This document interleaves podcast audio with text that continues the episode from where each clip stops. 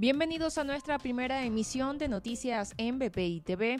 A continuación, las informaciones más importantes de Venezuela y el mundo de este martes 20 de abril. El Programa Mundial de Alimentos de la ONU y la administración de Nicolás Maduro acordaron un plan con un presupuesto anual de 190 millones de dólares para atender la alimentación de niños en educación inicial.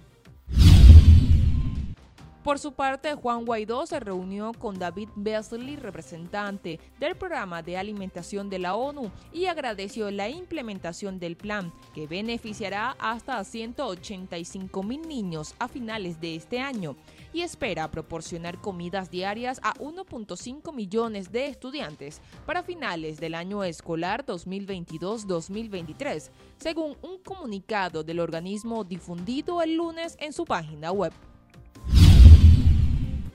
El jurado en el juicio contra el ex policía Derek Chauvin continúa deliberando este martes. El agente es acusado por los delitos de asesinato en segundo y tercer grado por la muerte de George Floyd el pasado 25 de mayo de 2020. Se espera obtener un resultado de la sentencia en las próximas horas.